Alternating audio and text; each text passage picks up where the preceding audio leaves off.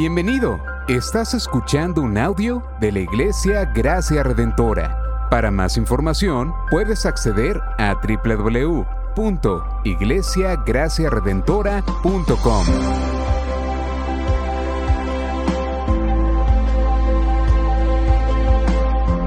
En la exposición de la palabra, el pastor Xavier Torrado.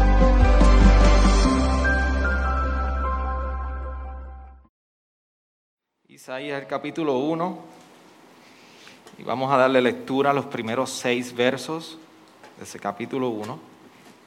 En este tiempo de Advientos, Adviento, las cuatro semanas previo a Navidad, es un tiempo reflexivo, como nos compartió el hermano Mario, donde tomamos este tiempo para reflexionar acerca de la espera, la esperanza de, y anhelo en nuestras vidas de que algo suceda, algo cambie. Y sabemos que esa esperanza la hemos encontrado en Jesús. Por lo tanto, este es un tiempo donde nos movemos en reflexión, arrepentimiento, pero a la misma vez en fe en la hermosa promesa de Jesús que nació en Belén. Emanuel, Dios con nosotros. Y hoy nosotros queremos comenzar este tiempo de Adviento y las próximas cuatro semanas vamos a estar recorriendo el periodo de Adviento a través del profeta Isaías. Así que por tal razón vamos al capítulo 1 y los primeros seis versos dicen de la siguiente manera. Visión que tuvo Isaías, hijo de Amós, con relación a Judá y Jerusalén en los días de Usías, Jotán, Acaz y Ezequías, reyes de Judá. Oigan cielos y escucha tierra, porque el Señor habla. Hijos crié y los hice crecer, pero ellos se han rebelado contra mí. El buey conoce a su dueño y el asno el pesebre de su amo. Pero Israel no conoce. Mi pueblo no tiene entendimiento. Ay, nación pecadora, pueblo cargado de iniquidad, generación de malvados, hijos corrompidos, han abandonado el Señor han despreciado al Santo de Israel, se han apartado de él. ¿Dónde más serán castigados? ¿Continuarán en rebelión? Toda cabeza está enferma y todo corazón desfallecido. Desde la planta del pie hasta la cabeza no hay nada sano en él, sino golpes, verdugones y heridas recientes no han sido curadas, ni vendadas, ni suavizadas con aceite.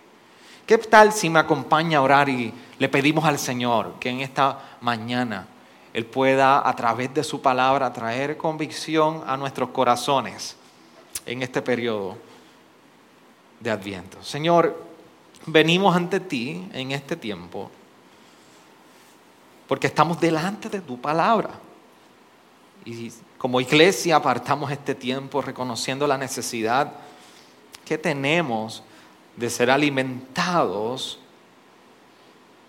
por el mejor, mejor pan que podemos comer. El pan de vida eterna, tu palabra. Por eso ayúdanos hoy mientras nos acercamos en expectativa en el inicio de este tiempo de adviento. Mientras nos acercamos con necesidades mientras nos acercamos con vacío, mientras nos acercamos con quebranto en nuestra vida, a que a la misma vez podamos anticipar en esperanza, a la luz de tu palabra, específicamente de lo que el profeta Isaías compartió con tu pueblo, y que hoy tú has de hablar a nosotros, para nosotros hallar la esperanza, hallar el refugio y ser recordados de la redención que no solamente ha llegado a nuestra vida, sino que nos aguarda por toda la eternidad. Por eso te rogamos, Señor, que nuestros corazones duros, egoístas y orgullosos, tú intervengas y hoy hagas una obra en nosotros y traigas convicción en tu espíritu sobre cada casa, cada vida que hoy estamos aquí. En tu nombre oramos, en total dependencia de ti. Amén, amén. Puedes sentar, iglesia.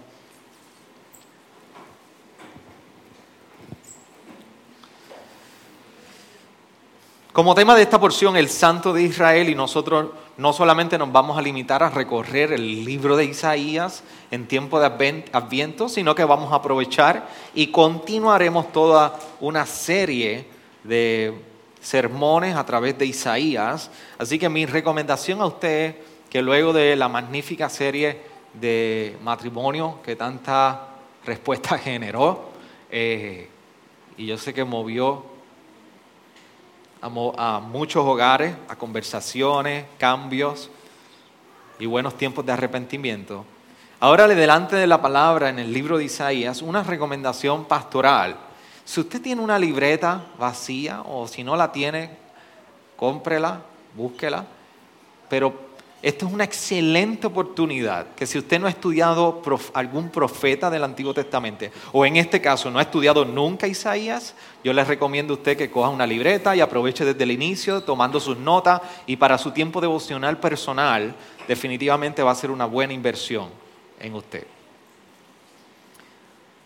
Pero quiero iniciar este periodo donde posiblemente nos encontramos en un libro que es uno de los más eh, posiblemente complejos para trabajar, no tanto entenderlo, sino también en predicarlo. Ah, y vemos cómo diferentes géneros literarios incluso están presentes en la literatura profética de Isaías. De hecho, Isaías de por sí es un género literario, profetas. Pero vemos poesía, ah, algunos elementos apocalípticos acerca del futuro. Y en el libro de Isaías vamos a ver que el profeta en la visión que Dios le está dando, en unos momentos habla en el presente, en otros momentos habla acerca del futuro. Pero ¿sabe lo interesante? Que cuando el profeta Isaías habla acerca del futuro, para nosotros es el pasado. Así que en esa caminar, permítanme ayudarles y guiarlos a poder encontrar la riqueza y la vida de la palabra del Señor a través de Isaías. La pregunta que yo quiero hacer a través de estos primeros seis versículos que, hacen una corta introducción de lo que Isaías estaba, estaba viendo, tuvo una visión y de momento comienza una serie de versos a hablar de unos hijos que, lo, que se han revelado contra él. Yo quiero hacer una pregunta. ¿Cómo el ser humano, hombre y mujer, que por pecado, por naturaleza somos pecadores, ¿Cómo ese ser humano puede ser transformado a vivir en obediencia y fidelidad al Santo de Israel? ¿Cómo, el ser humano, ese corazón de piedra puede ser transformado en uno de carne, de tal manera que para quien único puede vivir para el Santo de Israel, único y verdadero Dios creador y Dios viviente. Piense por un momento cómo el ser humano pecador por naturaleza puede vivir o ser transformado para vivir en obediencia y fidelidad al Señor. Esto es una pregunta que va a la misma médula de lo que está ocurriendo aquí en el libro de Isaías. Y voy a tratar de ser lo más, no sé si la palabra está bien, cautivante o cautivador, yo no soy maestro español, así que aquí no hay maestra de español, ¿verdad? Sobre el contexto histórico de Isaías. Isaías está escribiendo entre el año 640 y 740. Algunos lo, ponen 740, unos más, más cercanos antes de Cristo. Cuando Isaías está escribiendo la visión, Isaías está en un momento que si usted quiere ver su contexto histórico, el libro de Reyes y Crónicas específicamente arroja muchísima luz sobre ese contexto. Así que el segundo libro de Reyes, capítulo 15, 16, 17, en esa historia, esa narrativa que vemos parte del pueblo de Israel, ahí se nos presenta el contexto en el cual Isaías está ministrando. ¿Y qué está sucediendo? Eh, eh, eh, historia, historia 101, historia bíblica 101. En un momento, el pueblo de Israel, a toda la nación, desde Belén, Jerusalén, se les llamó Israel. Pero en un momento dado ocurrió una división en el pueblo de Israel. Se dividieron los reinos. ¿Y cómo se dividieron? Se dividieron en el reino del norte y reino del sur. Al reino del norte, por eso en muchas ocasiones, a veces un poco confuso, pero al reino del norte se le llamaba Israel, el reino de Israel. Al reino del sur se le llamó Judá. Por eso en algunas cosas uno dice, pero espérate, si este es un solo Israel, un solo pueblo de Dios, ¿por qué, ¿por qué habla de momento el rey de Judá, el rey de Israel? ¿Cómo es eso? Pues un momento dado se dividió el pueblo de Israel y se quedó el nombre del reino del norte, Israel, y al reino del sur, Judá. ¿Qué estaba en Judá? La capital de Judá era Jerusalén. Así que cuando ocurre esta división de reinos, en unos momentos dados los reinos, los reyes de Judá, del sur, hacían bien las cosas delante de Dios, pero los, reinos, los reyes del norte no. Así que por eso en unas ocasiones en el libro de reyes, usted va recorriendo el libro de reyes y usted se va encontrando que va un relato de los reyes y este rey hizo todo lo malo delante de Dios, de Dios y ¡brum! vuelve otro rey. Y este rey también hizo lo malo delante de Dios y vuelve otro rey. Así que tenemos dos reinos, pero una nación para el Señor, un solo pueblo.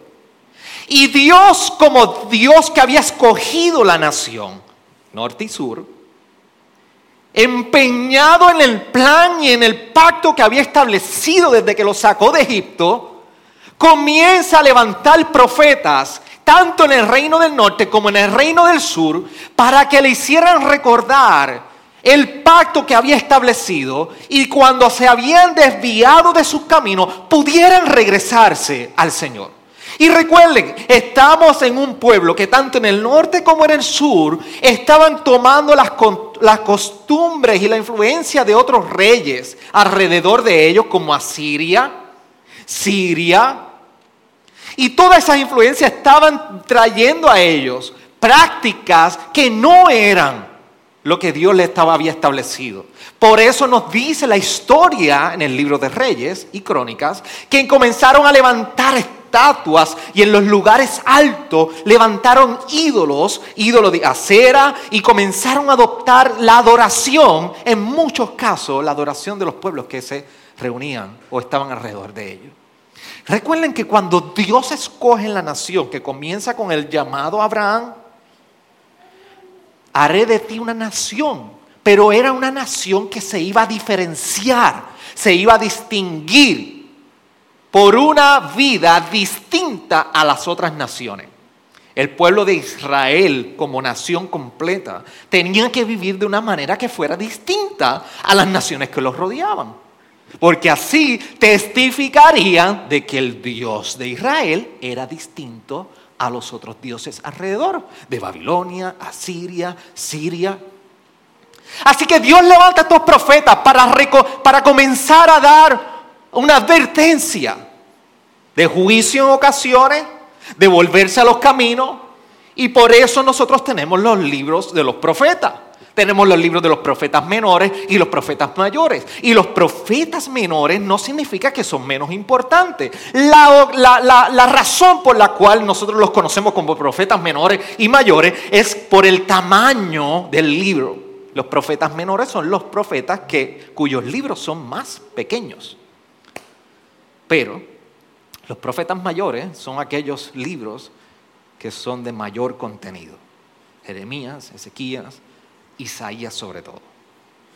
Así que Isaías le toca un periodo donde en el reino del sur Dios lo levanta a traer advertencia al pueblo en Judá. ¿Están conmigo? ¿Me siguen en la historia? Ya. Así que levanta Isaías para que profetice en el reino del sur, en Judá. Por eso nos dice la introducción que Isaías estuvo predicando y más bien profetizando en el periodo de Usías, de Jotam, de Acaz y Ezequías. De hecho, en el libro de Reyes, capítulo 15, en el segundo libro de Reyes, va a escuchar que no se le llama Usías, es Azarías. Pero es lo mismo. Usías y Azarías es el mismo término. Así que usted puede entender un poquito el contexto de lo que está ocurriendo ahí. Y por eso nos dice que el hijo de, Amós, Isaías, profetizó en Judá y Jerusalén, porque Jerusalén era la capital de Judá. ¿Y cuál es el mensaje de Isaías? El libro de Isaías, si usted lo puede dividir, vamos a hacer lo siguiente, lo dividimos en dos pedazos. Es lo más fácil, como si cogiera un bizcocho. Dos pedazos. La primera parte vemos a Isaías trayendo una advertencia al pueblo de Judá y diciéndole, cuidado con la invasión de un pueblo cercano que son los asirios. ¿Sabe por qué? Si usted pestaña se pierde este sermón. Pero si usted sigue, me sigue, no se va a arrepentir.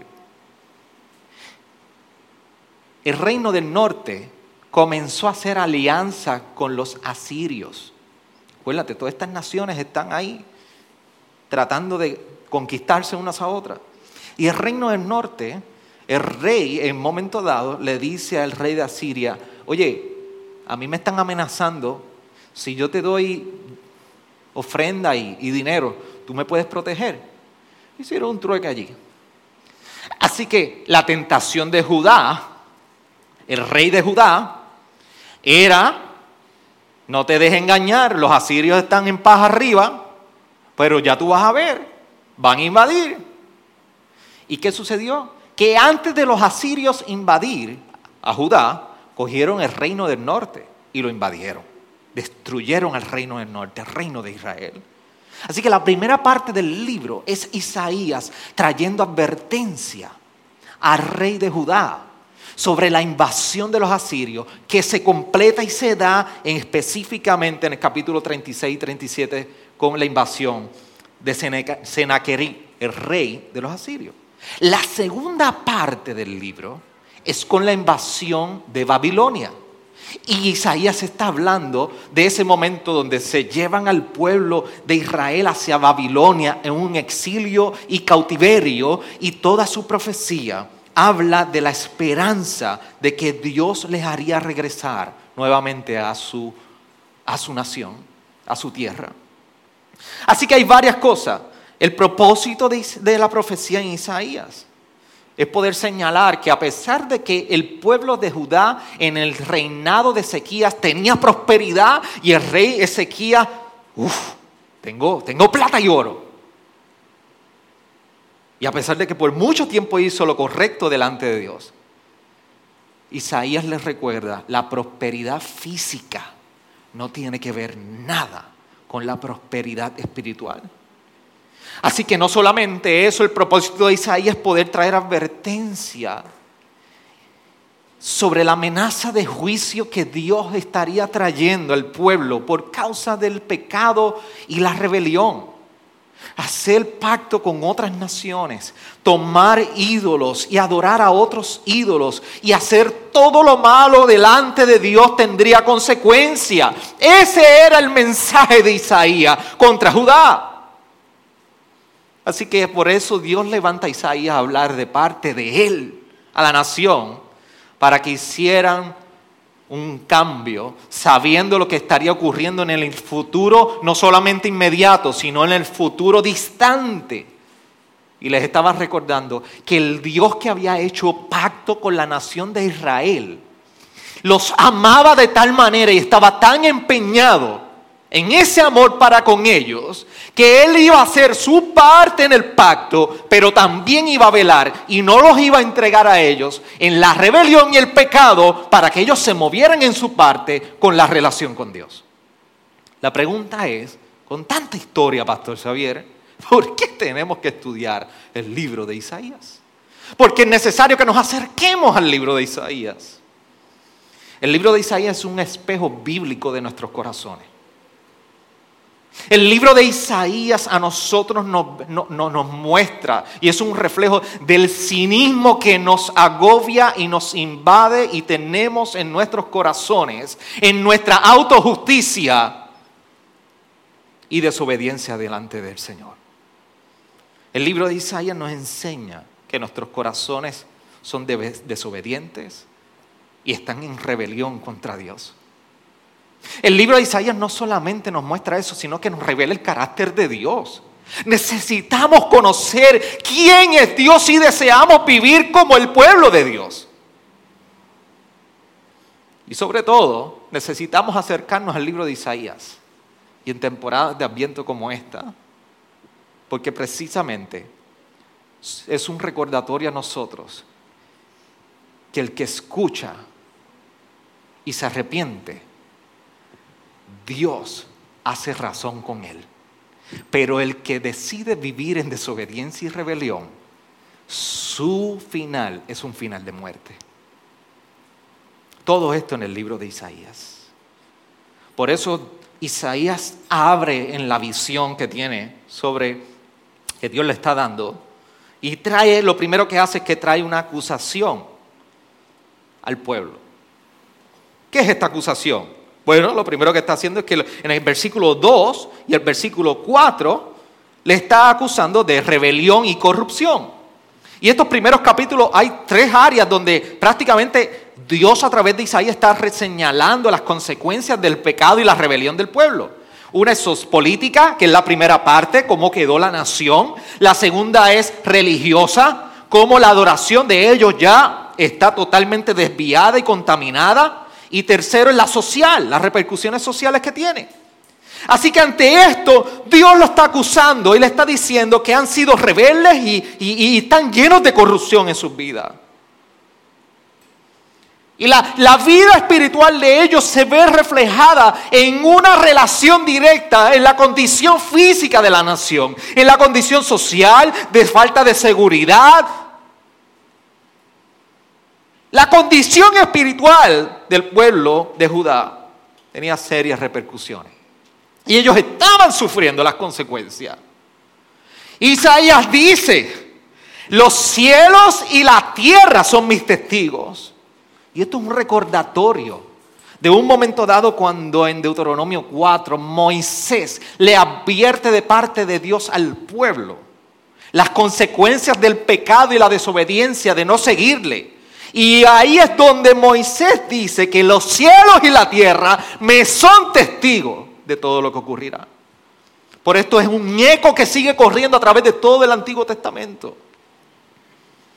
De hecho, se utiliza esa expresión y se establece a los cielos y la tierra como, como testigos cuando, cuando en algún momento Dios está estableciendo unos cargos contra la nación o viene un juicio, como dice eh, Salmo 50, versículo 4.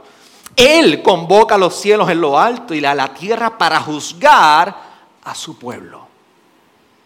Así que hay un sentido de juicio cuando Dios está acercando al pueblo de Judá en esta visión de Isaías. ¿Y por qué es importante entender estos cargos que Dios está estableciendo contra el reinado de Judá, el pueblo de Judá? ¿Por qué es importante atender que rebelión y corrupción, ¿por qué es importante entender esto? Varias cosas. Dios le está hablando a Israel, al pueblo de Judá, como nación de Israel. Le está hablando como un hijo. Esa era la manera que desde el Antiguo Testamento Dios está viendo al pueblo de Israel como un hijo. Por eso en el Éxodo 4, cuando los va a sacar de Egipto, mira lo que dice en el versículo 22. Entonces dirás a Faraón, así dice el Señor, Israel es mi hijo, mi primogénito. Así que el trato de Dios hacia la nación es como de un hijo. Pero también le dice, mi pueblo no tiene entendimiento. Les llama mi pueblo. Pues precisamente mi pueblo, porque ha sido la nación de Dios por elección. Y en Éxodo 6 se nos recuerda esto cuando dice el versículo 7, los tomaré a ustedes por pueblo mío. Y yo seré su Dios. Sabrán que yo soy el Señor, su Dios, que los sacó de debajo de las cargas de los egipcios. Más adelante, en Éxodo, es mi hijo, es mi pueblo, por lo tanto hay una expectativa de que debían vivir diferente. Por eso en Éxodo 19, del 4 a 6, Dios los llama que de ellos saldrían un reino de sacerdotes y sería una nación santa, separada, distinta a las demás naciones. Así que importa la relación que Dios tiene con el pueblo de Israel. Importa por lo que ellos representaban para Dios. Pero la condición del pueblo, según Isaías en esta visión que nos dice, nos dice que no tienen entendimiento y que no conocen. Y en el sentido de no conocer, es de una relación íntima. Cuando vemos en el Antiguo Testamento que se habla de conocer, no me conocen, nos hace un eco de lo que vemos en Génesis cuando dice que Adán conoció a Eva. Fue que fue íntimo. Así que tiene una connotación de relación íntima. ¿Y qué les está recordando Dios? Entre tú y yo, la relación ha sido quebrada. No entienden, le está diciendo, no has tenido discernimiento.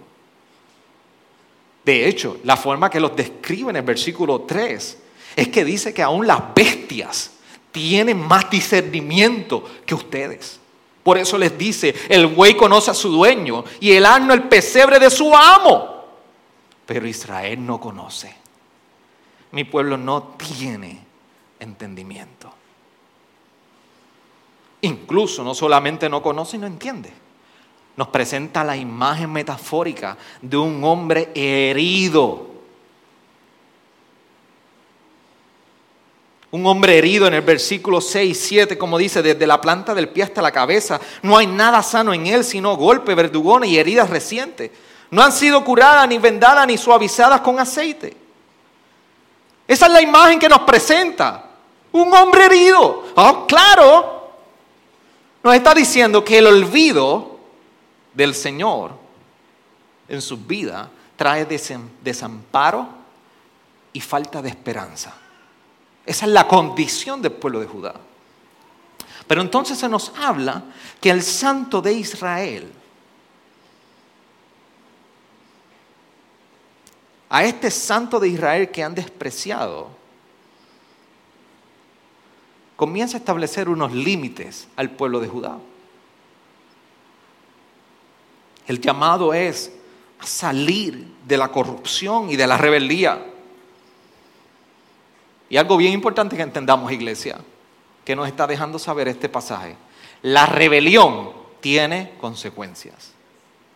La rebelión del corazón no es otra cosa que nosotros rehusar los límites que han sido establecidos. Dios estableció unos límites y la rebelión del pueblo de Israel en este reino de Judá se vio plasmada en rehusar obedecer los límites que Dios había establecido. Entonces, ¿por qué aquí el santo de Israel, en el versículo 4, nos dice que este santo de Israel establece límites? ¿Por qué es importante saber que el santo de Israel establece límites? ¿Por qué importa esto?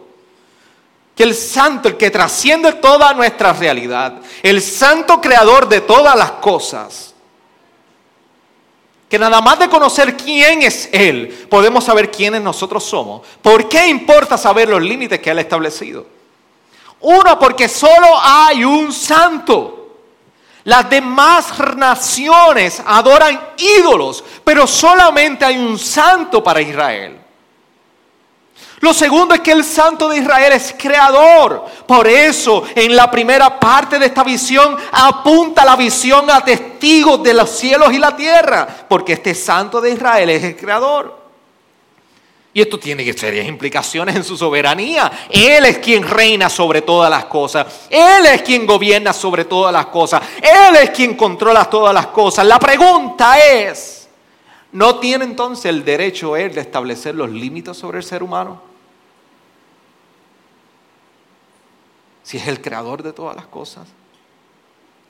Lo tercero, porque es el Señor del pacto, de las condiciones en las cuales se define la relación de Israel, de su pueblo, con su Dios. Así que Dios está establecido, empeñó su palabra en el pacto. Ustedes serán mi pueblo y yo seré mi Dios. Y Dios está empeñado y comprometido con nosotros. Y nos llama a cumplir nosotros con Él. Aquí hay, hay un acuerdo. Yo voy a cumplir mi parte. Y te pido que tú cumplas tu parte conmigo. Y por último, porque les llama la primera, la primera parte de, la visión en el versículo 2 dice, hijos crié y los hice crecer, pero ellos se han rebelado contra mí. Vemos a Dios hablando como padre. Es que el santo de Israel tiene un derecho de padre.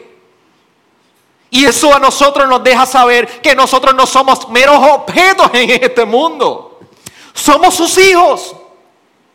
Y como sus hijos, Él establece límites en nuestra vida, como su pueblo, por amor. Por amor. Si usted, es padre, y si ustedes todos son hijos, si usted es padre, usted sabe que usted, cuando usted viene a establecer límites en su hogar a sus hijos, e, esta mañana no voy a mencionar nombre, pero estableciendo eh, límites y, usted ve la rebeldía. Y yo con un deseo de, who's your daddy? Who's your daddy, girl? ¿Ah? ¿Quién es tu papá? Dios es nuestro Padre. Y los límites que Él establece van enmarcados en su naturaleza de amor para con sus hijos.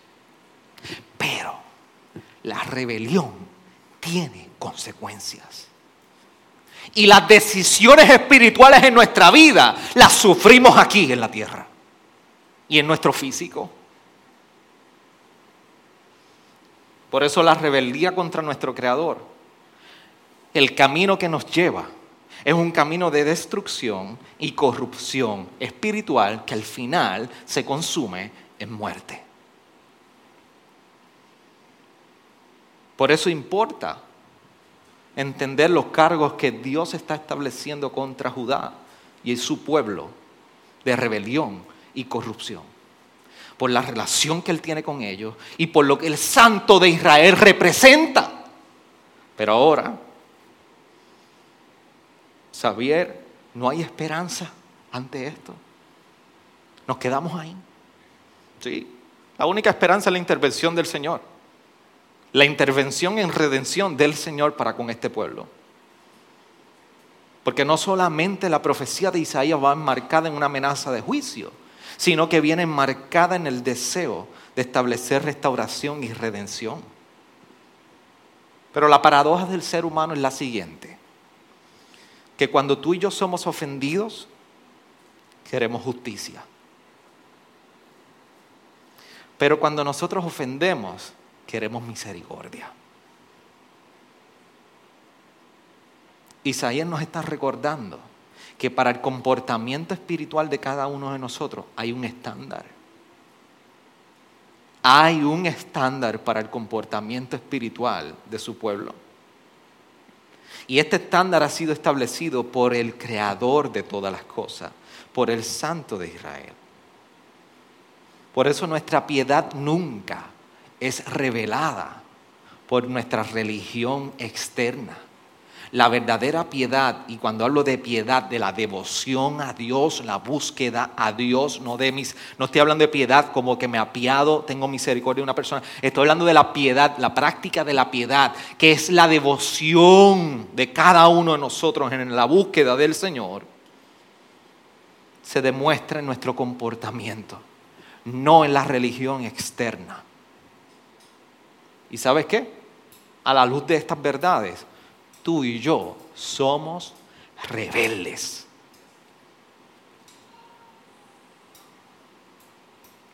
Tú y yo somos rebeldes. Tenemos corazones en rebelión contra Dios.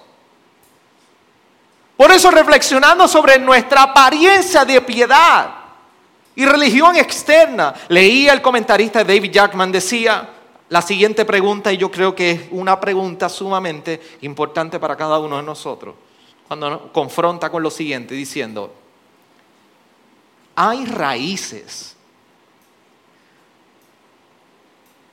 de aspectos que no son reales en nuestra aparente devoción? ¿Hay raíces de aspectos que no son reales en nuestra apariencia, aparente devoción? ¿Es lo que está diciendo David Jackman? La invitación a mirar es la profundidad de donde nace tu ejercicio de devoción a Dios y a meditar y a preguntarte, ¿hay algo ahí de lo que se ve manifestado en lo público o en el exterior que en lo profundo no es genuino?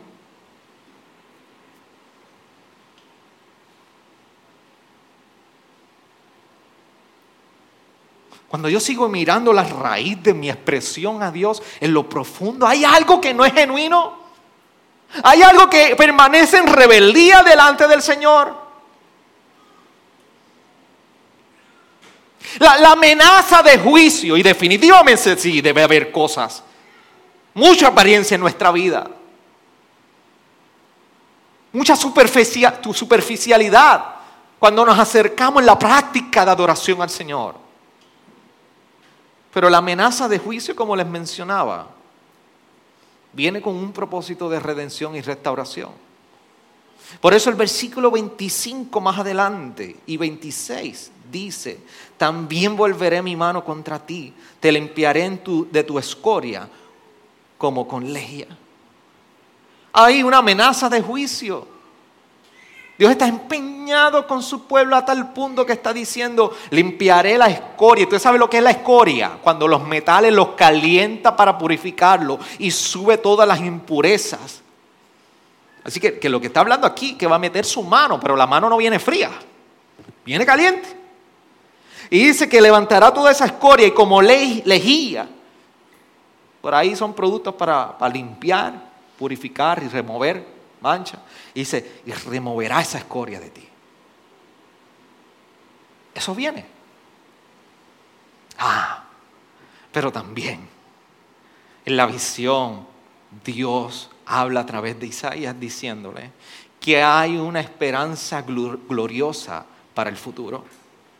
Por eso en el versículo 18 y 19 dice, vengan ahora y razonemos. Dice el Señor, aunque sus pecados sean como la grana, como la nieve serán emblanquecidos, aunque sean rojos como el carmesí, como blanca lana quedarán. Si ustedes quieren y obedecen, comerán lo mejor de la tierra. Hay una esperanza gloriosa que el Santo de Israel está hablando, que sí, es, cierto que nuestros pecados son como la grana, pero dicen que como la nieve serán emblanquecidos. Oh, eso nos recuerda el hermoso evangelio en nuestro tiempo. Eso nos recuerda que en el futuro inmediato, más distante, por decirlo, del pueblo de Judá, el santo de Israel vino a redimir. Por eso en Lucas 1.35 nos recuerda las noticias de el ángel a María, cuando le dice, respondiendo el ángel le dijo, el Espíritu Santo vendrá sobre ti y el poder del Altísimo te cubrirá con su sombra. Por eso el santo niño que nacerá será llamado Hijo de Dios. Este santo niño, santo de Dios, traería redención que los pecados como la grana ahora serán blanquecidos como la nieve. La pregunta es cómo nuestros corazones, ¿se acuerdan la primera pregunta? Cómo nuestros corazones entenebrecidos en pecado y naturaleza pecaminosa se tornan en obediencia y fidelidad al Señor, al Santo de Israel. Sí es cierto que escuchar el Santo de Israel y entender lo que significa el Santo de Israel, no solamente en Isaías, sino en el constante carácter de Dios a través de todo el Antiguo Testamento y de su naturaleza. El Santo de Israel trasciende y es soberano. El Santo de Israel es santidad y juicio, pero también el Santo de Israel es salvación a su pueblo. Pedro tuvo esta hermosa revelación cuando los discípulos, muchos discípulos abandonaron a Jesús. Y en el capítulo 6 de Juan, esos últimos versos 68 y 69, Simón Pedro le respondió al Señor, ¿a quién iremos? Tú conoces, tú tienes palabras de vida eterna. Y nosotros hemos creído y conocido que tú eres el santo de Dios. Aquel santo niño, en la revelación de su evangelio y redención para con nosotros, Pedro nos recuerda que no hay a quien más ir dentro de nuestra condición pecaminosa. Solamente hay uno santo, el santo de Dios. Y la pregunta es, ¿a quién tú vas a ir? ¿A quién iremos con este pecado y esta rebelión en nuestros corazones? ¿Dónde encontraremos el descanso en esta época que anticipa el deseo de reposar? Pedro nos recuerda que no hay nadie más a dónde ir y que solamente un corazón comprometido con el Señor puede disfrutar de los verdaderos valores de la vida eterna. Solamente un corazón comprometido. Por eso conocer al Santo de Israel nos debe mover con el mismo propósito que Isaías profetizó en su tiempo, a que busquemos arrepentimiento, tornemos nuestras vidas y nos preguntemos hoy a quién iremos. Y el mismo Jesús estableció estas condiciones y nos dijo algo hermoso en Juan 14, 15 y versículo 23 también. Si ustedes me aman, guardarán mis mandamientos. El que tiene mis mandamientos y los guarda, ese es el que me ama.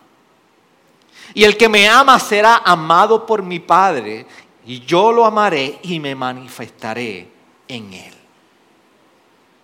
Mientras tú y yo aguardamos su venida. Escúchame bien, iglesia. Mientras tú y yo aguardamos su venida en esta época de Adviento, comprometamos nuestros corazones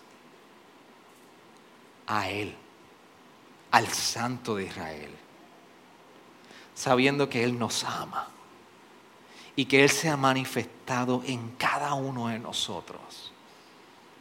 Por eso hoy es un buen día para ser recordados de la rebelión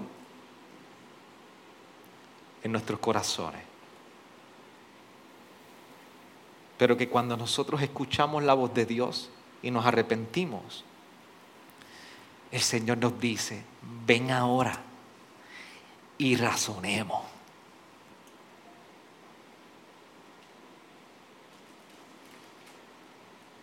Porque aunque tus pecados sean rojos como la carmesí, como blanca nieve quedarán. Inclina tu rostro donde estás.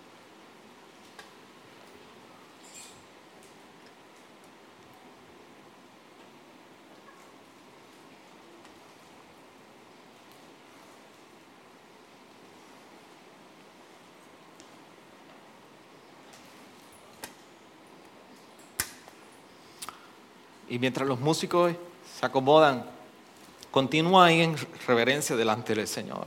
Yo te pido que tú tomes unos minutos y aprovechemos este tiempo de adviento.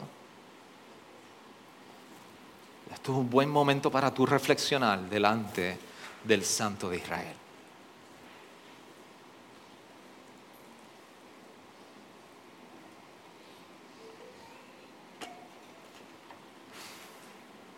La pregunta es, ¿cuál es tu respuesta hoy?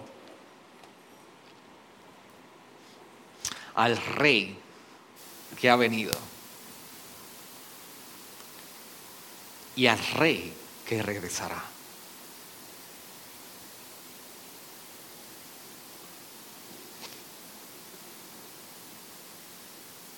¿Cuál es tu respuesta hoy al rey que ha venido?